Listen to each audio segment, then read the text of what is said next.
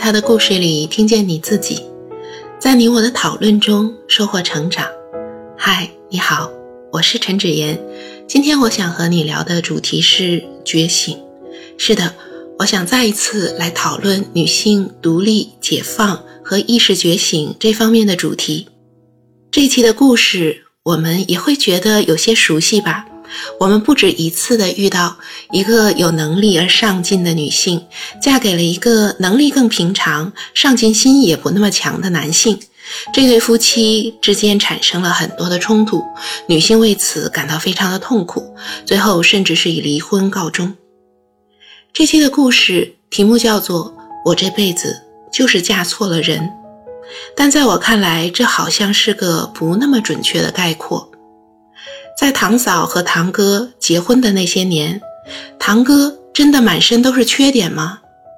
其实可能只是堂哥更在意面子，堂嫂更在意家庭的经济收入，两个人的价值观上什么更重要？有些冲突，这个冲突真的是不可以融合的吗？同时，他们两个人之间虽然堂哥在。挣钱养家方面没有那么强的意愿，但是堂哥至少没有很多不良嗜好和恶劣的行为。另一方面，堂嫂后来经过了生活的起起伏伏，最后终于获得了幸福。她说自己生活变得很好，很充实。在故事的结尾，这样的幸福是什么带来的呢？并不是她重新嫁了一个对的人。带来的，而是他经过自己的判断和努力，成功的经商，赚到了不少钱。他也用比较好的建议推动女儿争取到了自己的幸福。他在财务方面的自由，在家庭后代这方面的幸福，使得他处在一个良好的生活状态，整个人也变年轻了。所以，在我看来，堂嫂的问题，她的困境。不是嫁的那个人造成的，她的困境的解脱也不是嫁对了一个人而解脱出来的。然而，在我们今天生活的变化，很多时候，我们男性和女性内心深处的愿望，仍然受着长期以来社会生活的影响。在封建社会，我们经历了很长时间的男尊女卑的社会，而且不可否认的。在今天的社会，也并非完全是男女平等，但是另外一方面，女性在今天拥有了更多的自由，包括离婚的自由，包括可以做生意的自由，包括可以选择做不同工作的自由。所以，当女性在社会生活中拥有了这么多自由的时候，仍然期望着依赖男性而获得幸福，这是不是一种矛盾呢？这是这样的一种流传在内心深处的愿望。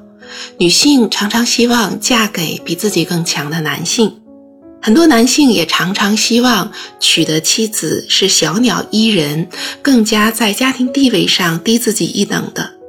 这样的传统观念与今天社会提供的更加开放、更加有机会的状态是不相符的，所以。像堂嫂这样的女人，有能力也能看到社会给她的机会，她可以走出去赚钱，她可以自己做生意，她在生意中间可以做一个好的领导。但是堂哥呢，可能他并不是那么的泼辣，那么的追求在生意方面的推进，所以其实他并不一定适合在家庭的经济方面做一个主人。提供经济支柱这样的地位，因此，当内心仍然期望着是一种男强女弱的状态，可是生活中夫妻之间现实并不是如此的时候，就容易产生冲突。但是时代变了，我们的期待是不是也可以改变呢？我们女人和男人是不是可以有意识的？调控自己，提醒自己说，只要自己的丈夫在人品方面是好的，在家庭方面是投入的，是真正爱自己和爱孩子的。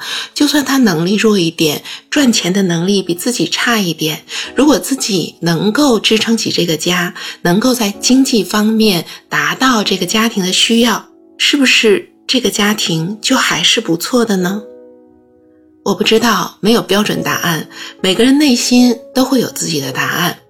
我会看到有一些女性非常传统，也会在传统的婚姻中，也就是说更加男强女弱的婚姻中适应；而有些女性内心非常纠结，既渴望着展现自己的才华和能力，又渴望着男性比自己更强，这其实有时候很难达到心理上的平衡。在今天的社会，还会有一种说法，说女人一生有两次投胎。所谓的第二次投胎，指的就是结婚嫁人。如果嫁给一个有钱人，等同于投胎在大富大贵之家。你是否会觉得这样的说法背后也是封建思想的残余呢？在我看来，这样说法背后的危险在于把自己的幸福寄托在男性的身上，过多的渴望男性成为一个拯救者，来拯救自己平庸平凡的人生。其实，任何一个人都不可能是扮演神一样的拯救者。而当这个男性没有带来这样的期望的时候，妻子就会对此感到愤怒。失望，认为自己一生的痛苦都在于嫁错了人，这样的归因恐怕真的不太准确。当我们逐渐的走向性别的平等和女性的解放，会说时代不同了，男女各顶半边天。